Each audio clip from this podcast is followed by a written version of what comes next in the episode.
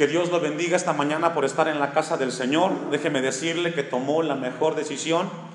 El mejor tiempo del día invertido es este, en el cual detenemos las actividades de nuestra agenda para acercarnos delante de un Dios vivo, para que Él hable a nuestras vidas. Que Dios le bendiga por estar en la casa del Señor.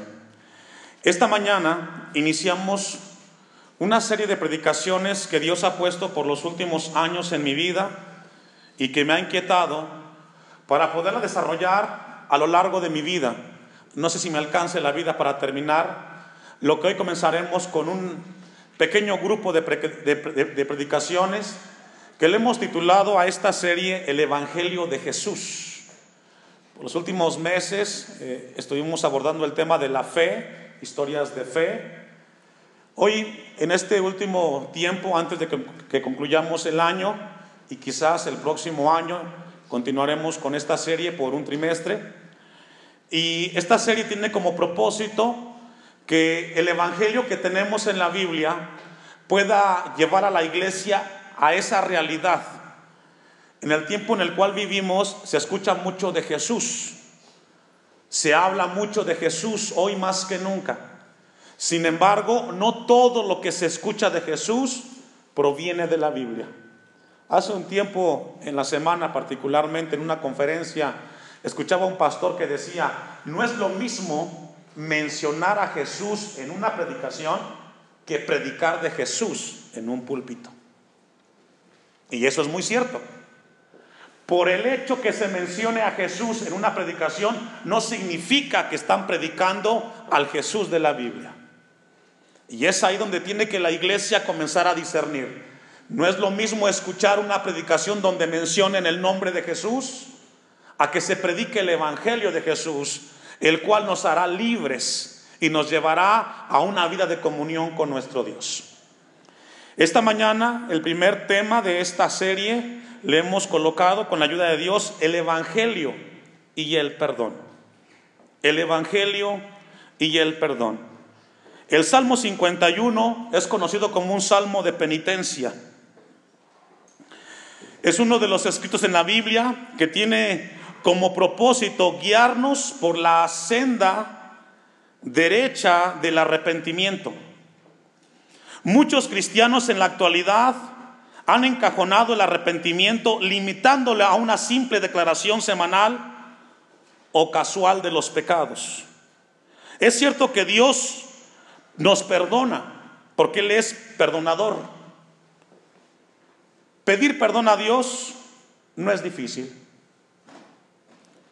Y precisamente como es fácil pedir perdón a Dios, muchos han reducido el arrepentimiento poniéndole atajos de modo que el perdón de Dios se ha devaluado delante de los ojos de los hombres.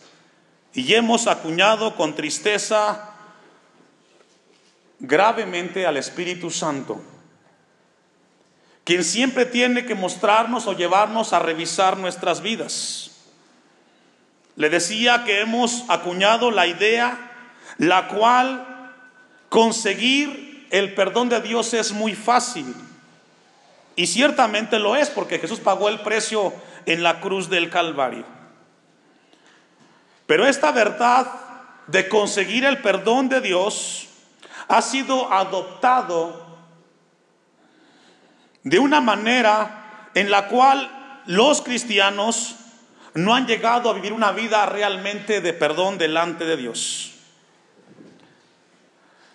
Quiero compartir con ustedes esta pregunta. Si es muy fácil conseguir el perdón de Dios, ¿cómo aplicamos este concepto a nuestras vidas? ¿Cómo asimilamos este concepto?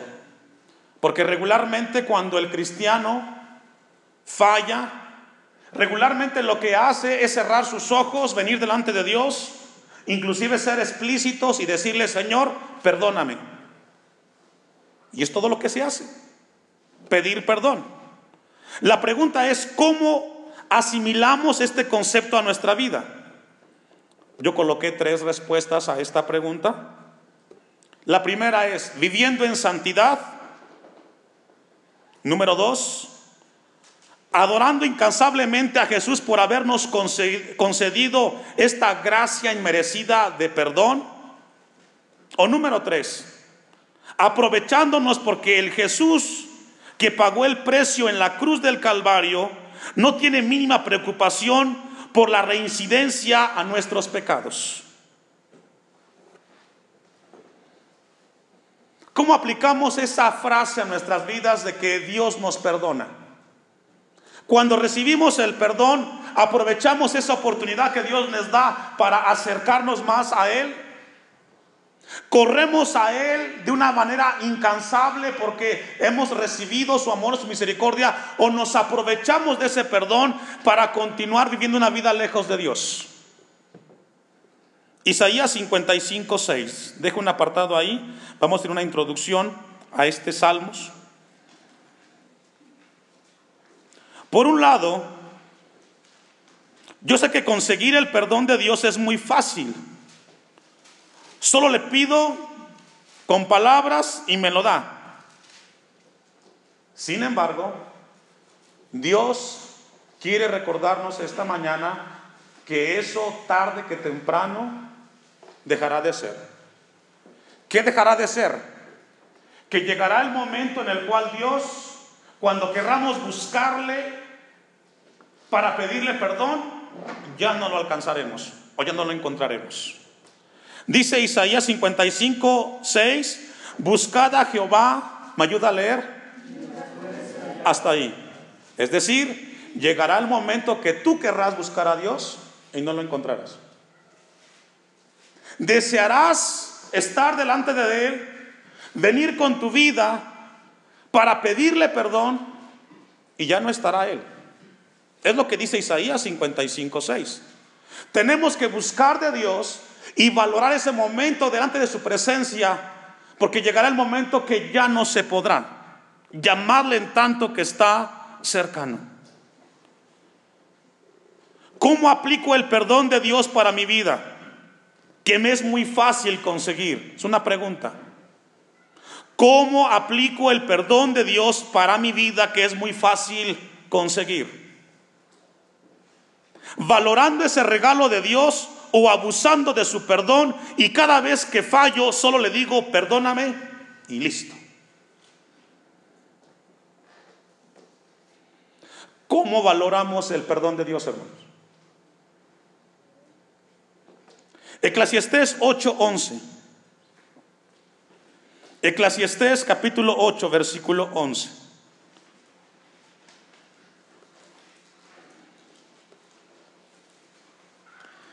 Profundo este pasaje de Eclesiastés, aún por la madrugada, revisando el pasaje, dice Eclesiastés 8:11.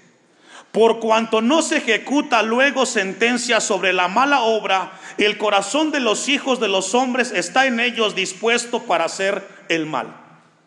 Dice otra versión, como las acciones malas no se no son inmediatamente juzgadas y castigadas, los hombres encuentran en eso un incentivo para hacer el mal. Es decir, cuando alguien viene y le pide perdón a Dios, o cuando no le pide perdón a Dios y como no sucede nada, se piensa que es un momento para volver a seguir haciendo el mal. Si Dios no disciplina en forma inmediata cuando pecamos, no debemos suponer que no le importa el pecado que hemos cometido o las consecuencias que tiene nuestro pecado. Muchos viven con ese pensamiento. Creen que no va a haber consecuencias de su pecado y piden perdón, pero como no pasa nada, piensan que no hay ninguna consecuencia. Es como cuando un niño comete una mala acción, usted lo ve que hizo algo malo y el niño se dio cuenta que usted lo vio, pero usted no le dijo nada, piensa que no va a haber una consecuencia. A cada acción hay una consecuencia.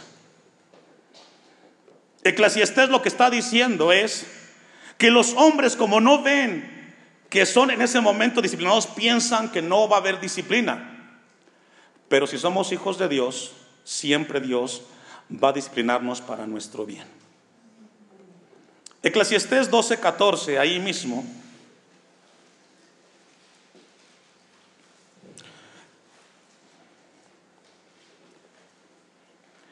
El perdón de Dios, escuche esto iglesia, el perdón de Dios es una puerta a la santidad. Eclesiastés 12:14 dice, porque Dios traerá toda obra a juicio juntamente con cosa, con toda cosa encubierta, sea buena o sea mala. El perdón de Dios es la puerta de entrada que solo Jesús puede abrir a todos aquellos que desean vivir en santidad para Dios. El perdón de Dios es una puerta para que nosotros podamos caminar en la gracia de Dios.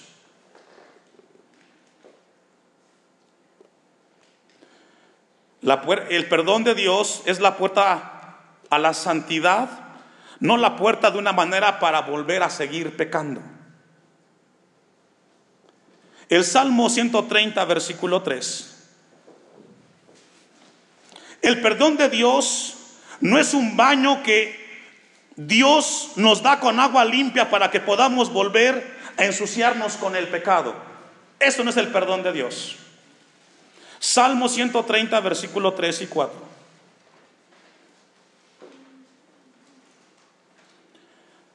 Si mirares a los pecados, ¿quién, oh Señor, podrá mantenerse?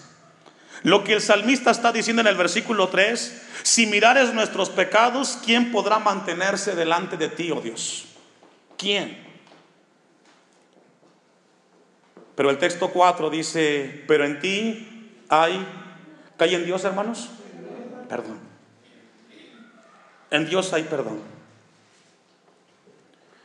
El perdón que conseguimos de parte de Dios, hermanos, tiene como propósito valorarlo. ¿Y cómo valoramos el perdón de Dios? Viviendo una vida en reverencia y santidad a nuestro Dios. Dios quiere que valoremos el perdón que Él nos da porque el precio de ese perdón fue la sangre derramada en la cruz de cruz, en la cruz por Cristo Jesús. Y cuando no valoramos el perdón, escuche esto, pisoteamos el sacrificio de Cristo que hizo en la cruz por usted y por mí. Dice el texto 4, pero en ti hay perdón. Si encontramos en Dios perdón, no es para volver a pecar, sino para reverenciarlo y vivir una vida en su palabra. ¿Cuántos dicen amén? Cuando Dios nos perdona, lo hace por completo. Derrumba cualquier barrera que exista entre Dios y nosotros, porque sus misericordias son grandes cada mañana. Con esa introducción vamos a ir al Salmo 51. El Salmo 51 fue escrito por David David no fue un hombre común, fue un rey. En el tiempo de David se acostumbraba que los reyes tenían la potestad de hacer lo que ellos quisieran con su pueblo. En el tiempo de David se acostumbraba que los reyes de cualquier nación podían quitarle la mujer a quien quisieran y nadie podía decirles nada porque ellos eran los reyes.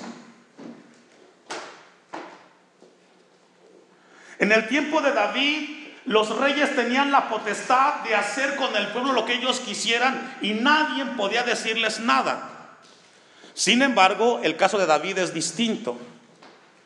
Este Salmo 51 tiene como contexto cuando Dios envía al profeta Natán para confrontar al rey por haber cometido adulterio con Betsabé y haber matado al esposo de Betsabé, a Urias. Y esto es fuerte.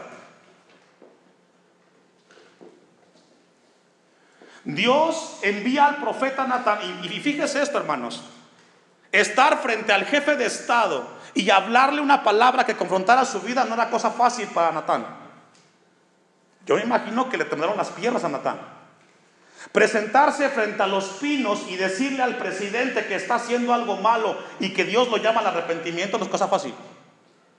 Natán corría el peligro de que fuera asesinado. Sin embargo, David tenía temor de Dios, aún en su pecado. La acción de David fue tan grande que Dios envía a Natán para reencaminarlo hacia el arrepentimiento, recriminándole espiritualmente por el adulterio de, con Betsabé y por haber conseguido el asesinato del esposo de Betsabé, que era Urias. David, al ser confrontado por sus pecados y al oír la amonestación del profeta Natán, él reconoció.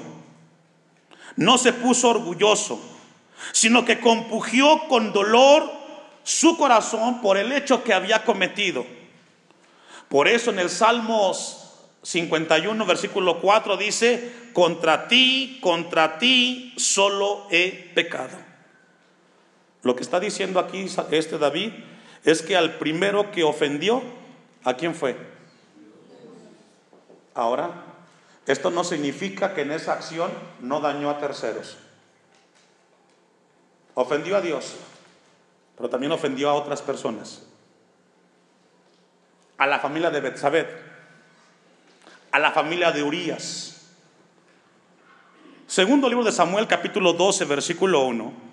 Vamos a contextualizarnos de este Salmo 51.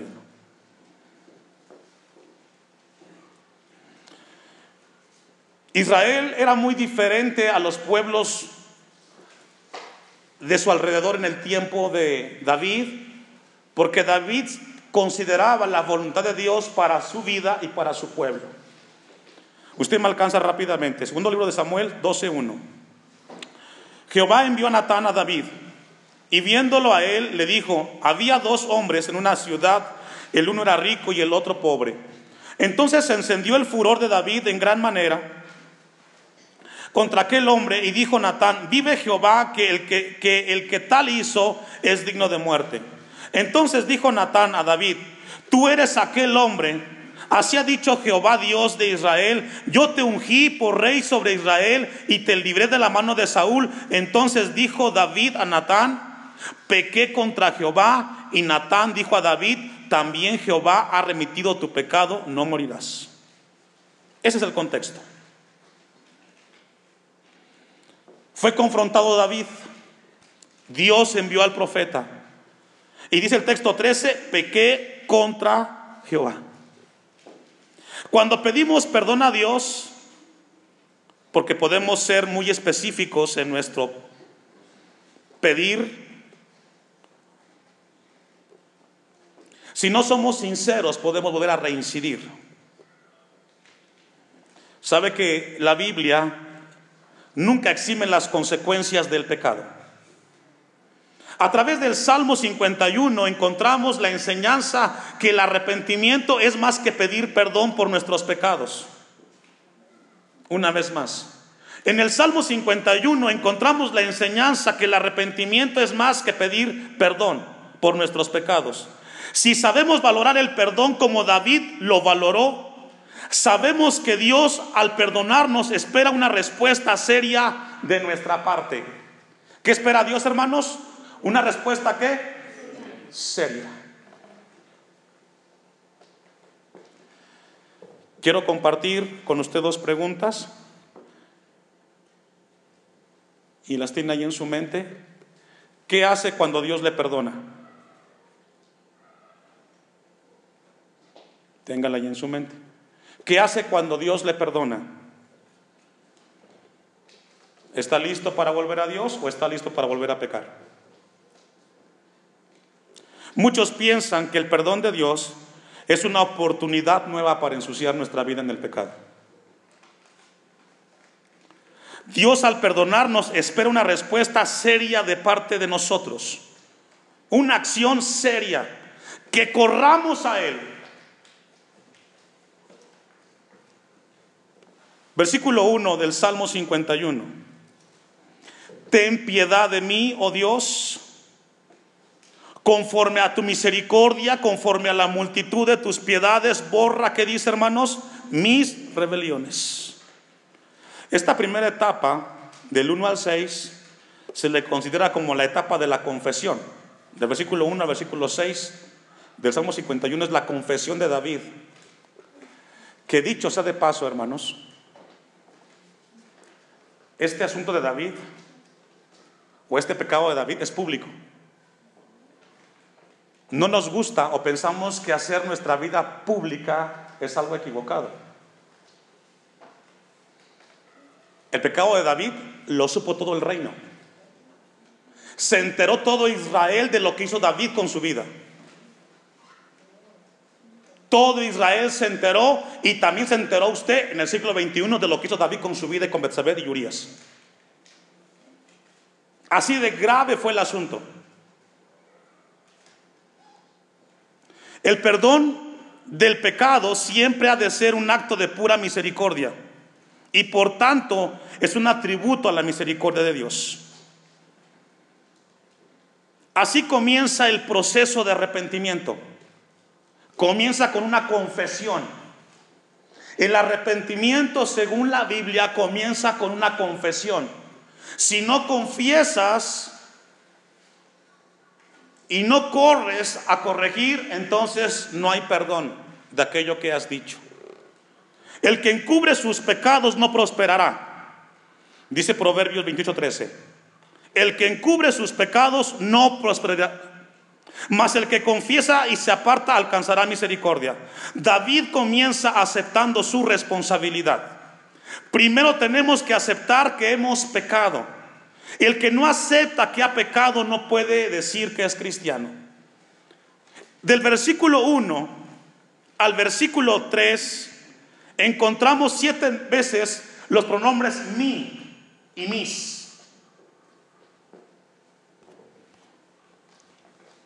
Versículo 1. Ten piedad de mí.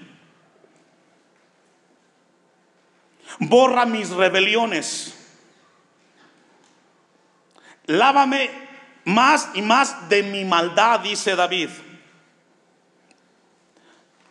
Versículo 2 al final de mi pecado límpiame. Reconozco mis rebeliones, porque siempre está mi pecado delante de mí. David comienza reconociendo que él es responsable de los hechos que cometió. Él mandó matar a Urias. Dejó sin padre a los hijos de Betsabé. Comienza el, salmo hablando de que David asume, la responsabilidad, mí. Lo que dice David, yo soy responsable de mis hechos. No, no fue el otro, no fue el del frente, yo soy el responsable. Y en el versículo 4, en contraste, encontramos los pronombres tú o tus haciendo referencia que fue contra Dios que hizo sus acciones. Contra ti, contra ti solo he pecado y he hecho lo malo delante de tus ojos, para que seas reconocido justo en tu palabra. El pecado ofendió a Dios. David habla de su pecado y habla que ofendió a Dios. No menciona a Betsabé, tampoco menciona a Urias. Pero lo que encontramos en la confesión de David es que el primer paso para recibir el perdón de Dios, tenemos que reconocer que hemos pecado. Si puedes confesar los pecados y no los reconoces, no puede haber arrepentimiento. La verdadera confesión comienza cuando se reconoce el pecado. La grandeza de la gracia de Dios se experimenta solo cuando entendemos la seriedad del pecado. Repito, la grandeza de la gracia de Dios se experimenta solo cuando entendemos la seriedad del pecado. Si tú no acabas con el pecado, el pecado va a acabar contigo.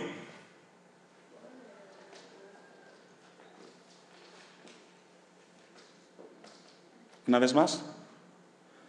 Si tú no acabas con el pecado, el pecado va a acabar contigo. El pecado es serio, el pecado te puede matar y el pecado te puede llevar al infierno. La grandeza de la gracia de Dios se experimenta solo cuando entendemos la seriedad del pecado. Contra ti solo he pecado y hecho lo malo delante de tus ojos. Al decir David estas palabras, no estaba tampoco excluyendo a las personas que lastimó. Está diciendo David que ofendió a Dios, pero también ofendió a Betsabé y a Urias. Porque David dañó a dos familias. El pecado lastima tu corazón y el corazón de los que te rodean. Eso es lo serio del pecado lastima tu corazón y lastima el corazón de los que están junto a ti. La acción de David lastimó a su vida y la familia de Urias y de Betsabé.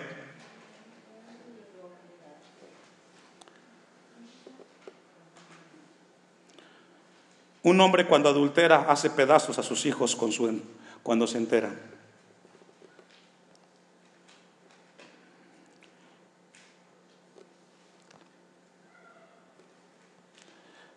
versículo 6 del Salmo 51. He aquí tú amas la verdad en lo íntimo y en lo secreto me has hecho comprender sabiduría. Este versículo 6 del Salmo 51 nos muestra que Dios penetra hasta lo más íntimo de nuestro ser. Los pecados que se mantienen en secreto también ofenden y desagradan a Dios. Salmo 139, 7 en adelante. Dice el Salmo 51, 6, en lo que usted busca el Salmo 139, 7. He aquí tú amas la verdad en lo íntimo y en el secreto me has hecho comprender tu sabiduría.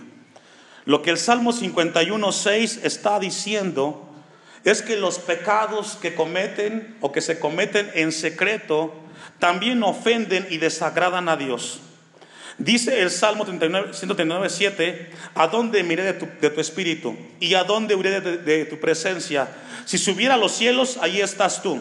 Y si en el sol hiciere mi estrado, he aquí, allí tú estás. Si tomare las alas del alba y habitara en el extremo del mar, aún allí me guiará tu mano y me asirá tu diestra. Si dijeres ciertamente las tinieblas me encubrirán, aún la noche resplandece alrededor de mí. David sabía que no podía ocultar nada sin que Dios lo supiera. No podemos ocultarle nada a Dios, hermanos. Nada. Todas nuestras vidas están frente a Él. Sus ojos todo lo ven. No quieras apartarte sin confesar. Tenemos que buscar a Dios. David no podía restaurar su vida, ni tampoco la vida de Betsabé, mucho menos la vida de Urias que ya ha mandado matar, a menos que sea responsable y se arrepintiera de corazón. ¿Sabe que la gracia de Dios es mayor que el pecado que el hombre comete? Por eso esta mañana Dios nos habla. No solamente para mostrarnos lo serio del pecado, sino para abrirnos una puerta, para que a través del arrepentimiento corramos a Él. Y dejemos de caminar una vida sin Dios. Reconocer nuestra maldad y la misericordia de Dios nos llevará sin duda a un arrepentimiento genuino. Y pregunta, ¿qué es un arrepentimiento genuino? Un arrepentimiento, según la Biblia o según el Evangelio, o un arrepentimiento genuino, es la puerta para la restauración del alma y de nuestra vida. El arrepentimiento genuino nos lleva a estar dispuestos a que Dios acabe la obra que comenzó en nosotros a partir de que nos perdonó.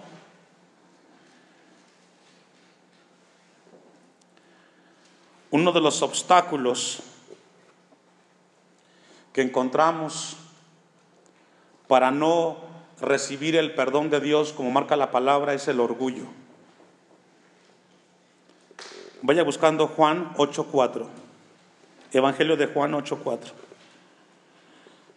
El orgullo, a la hora de reconocer el pecado, detiene la obra de Dios.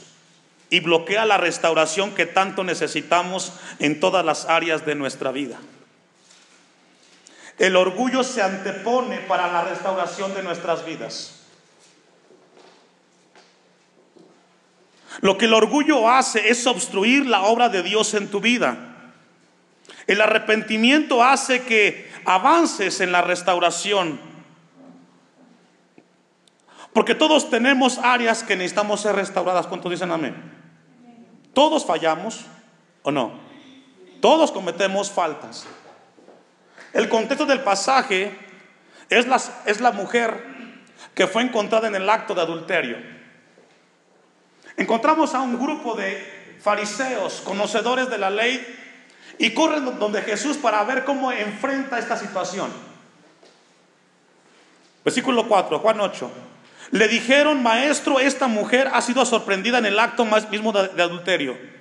Y en la ley de Moisés nos mandó Moisés apedrear a tales mujeres. Tú pues, ¿qué dices?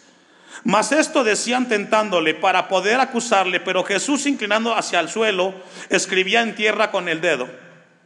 Y como insistieran en preguntarle, se enderezó y les dijo, el que de vosotros esté sin pecado, sea el primero en arrojar la piedra contra ella, confrontando a los fariseos que todos fallamos eventualmente.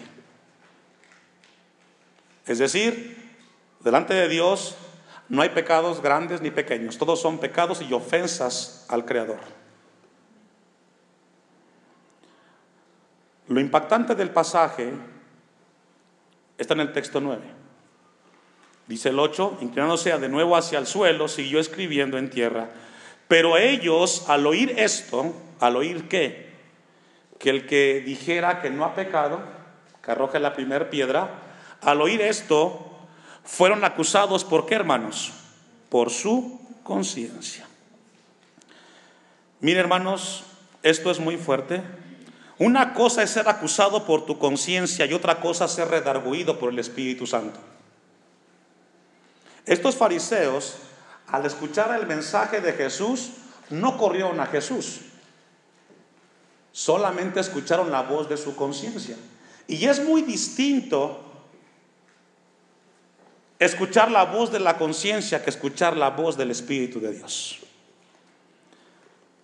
La conciencia te dice, fallaste, pórtate bien. El Espíritu de Dios te dice,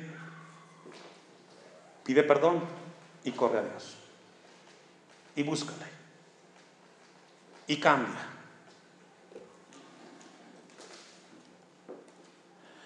Vamos a hacer al Salmo 51, versículo 7, la segunda etapa del Salmo 51, del versículo 7 al 12, que se considera como la etapa de la restauración.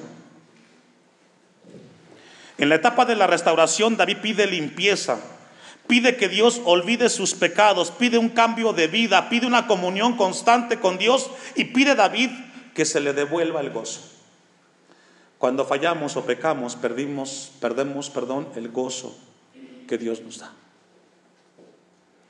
Porque alguien que ha pecado, cuando reconoce que es un pecador, lo primero que viene, escuche esto, es tristeza. Cuando una persona que ha fallado delante de Dios y el Espíritu Santo le, le lo primero que esa persona debe de experimentar es tristeza. Porque la tristeza que es según Dios produce arrepentimiento para salvación, según a los Corintios 7:10. La tristeza nos lleva al arrepentimiento. Porque si pecas y no estás triste porque ofendiste a Dios y a otros, no hay arrepentimiento. Después de haber experimentado la tristeza por haber pecado, ahora viene un cambio de vida. El Espíritu Santo nos muestra en nuestras vidas una tristeza porque nos damos cuenta la magnitud de los hechos que hemos cometido. Y nos sentimos tristes porque algo se hizo que no es del agrado de Dios. Mire cómo inicia el Salmo 51.7. Purifícame con qué hermanos? Y seré qué? El hisopo en el tiempo de David, se usaba para ciertas ceremonias. Una de ellas era para limpiar a los leprosos. Cuando tenían lepra, los usaban los hisopos y les limpiaban la lepra, toda la carne que no servía. Para eso se usaba el hisopo. También el hisopo se usaba cuando una persona, cuando una persona tocaba a un, a un animal muerto, lo limpiaban. Para que lo entendamos un poquito en términos contemporáneos, las hermanas tienden más a conocer de esto. ¿Usted ha visto las fibras de metal? Después de que ensuciamos las ollas con mole y eso, que son de metal, eso es hisopo. ¿A cuántos de niños les tocó la experiencia de que su mamá los limpiara, los bañara con, con zacates de esos de, de lazo, que hasta la piel se ponía roja? Bueno, eso es hisopo. Lo que, lo que está diciendo David es, límpiame con esa fibra. Todo, quítame todo de mi cuerpo. Límpiame.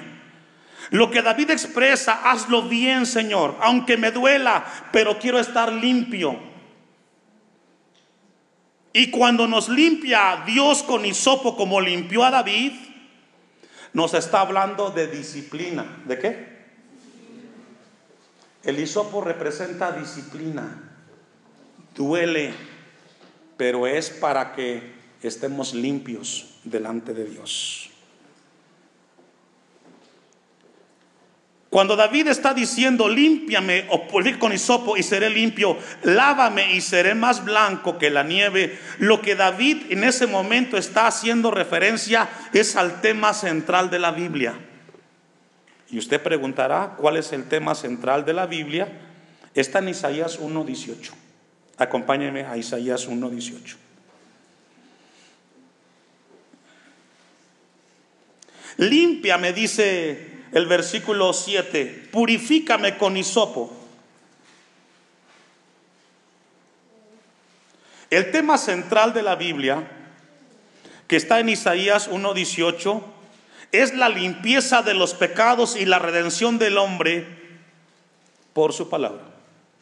Dice Isaías 1.18, venid luego, dice Jehová, y estemos a cómo? A cuenta. Si vuestros pecados fueren como la grana, como la nieve, serán emblanquecidos. Si fueren rojos como el carmesí, vendrán a ser como blanca lana. Eso es lo que Dios quiere, que estemos a cuentas.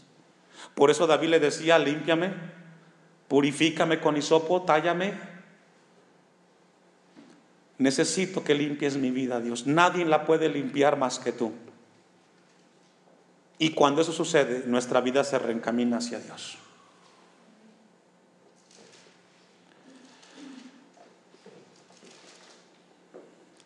Porque si no es la santidad de Dios en tu vida como cristiano, no estás viviendo en el Evangelio de Jesús. Yo le he dicho muchas veces a la iglesia esto. El cristianismo no es un juego. Yo no vengo a jugar aquí a Timilpan, ni tampoco vengo a perder el tiempo. Yo no he tomado así las cosas de Dios. Para mí esto es serio, es muy serio. Yo no vengo a ver si funciona o no funciona. La vida cristiana es la mejor vida que podemos vivir. Y tenemos que vivirla con seriedad. Salmo 51, 8.